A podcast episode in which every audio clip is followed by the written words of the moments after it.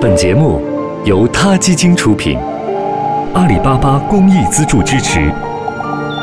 每个生命都重要。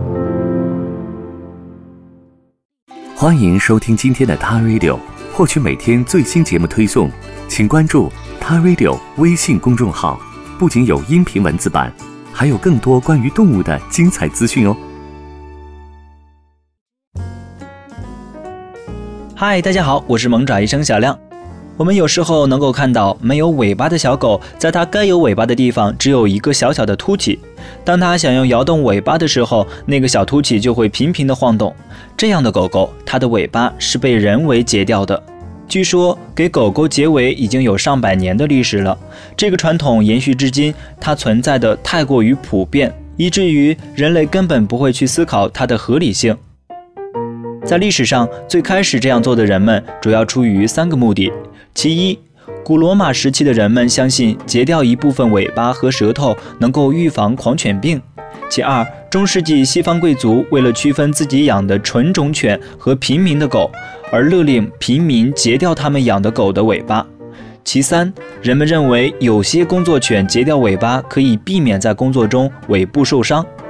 不管是哪一种，这些理由在如今都已经不复存在了。当然，部分工作犬除外，但结尾的传统都被保留了下来，写入了许多狗的品种标准，甚至成为了一种美的象征，被不断的延续着。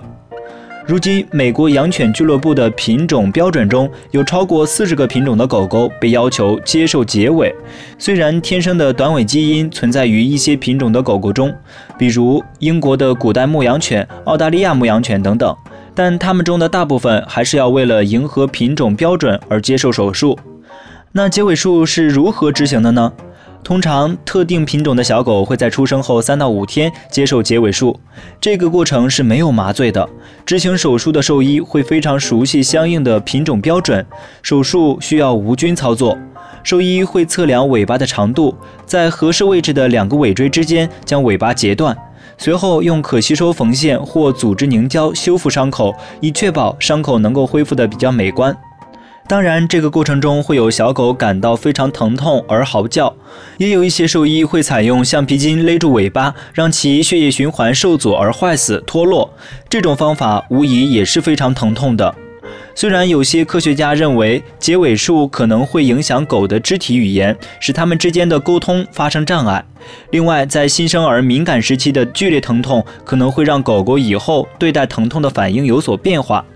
但到目前为止，除了结尾时的剧痛，还没有任何可靠的证据表明结尾术会对狗狗以后的生活造成什么严重的影响。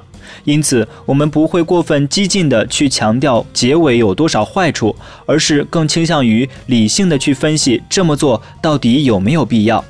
通常，结尾支持者会列出类似这样的论据，比如护卫犬有必要结尾，否则容易被抓住尾巴，难以反击。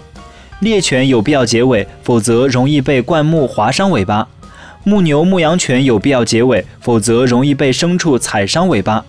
事实果真如此吗？首先，这些论据成立的前提是狗狗们确实在承担相应的工作，而我们现在已经很少需要它们工作了。即使它们工作，这样的说法也并不合理。有一项数据庞大的统计性研究中，狗狗尾巴受伤的概率是百分之零点二三。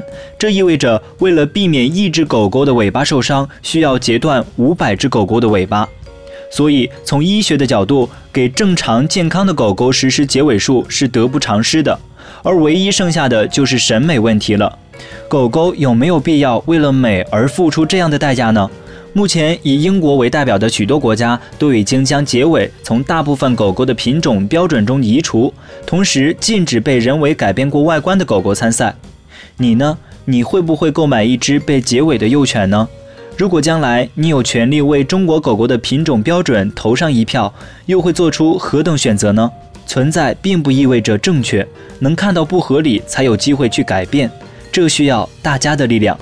好了。今天的萌爪医生专栏就到这里了。了解科学养宠知识，给它更好的关爱，请下载萌爪医生 APP。我们下期节目再见喽！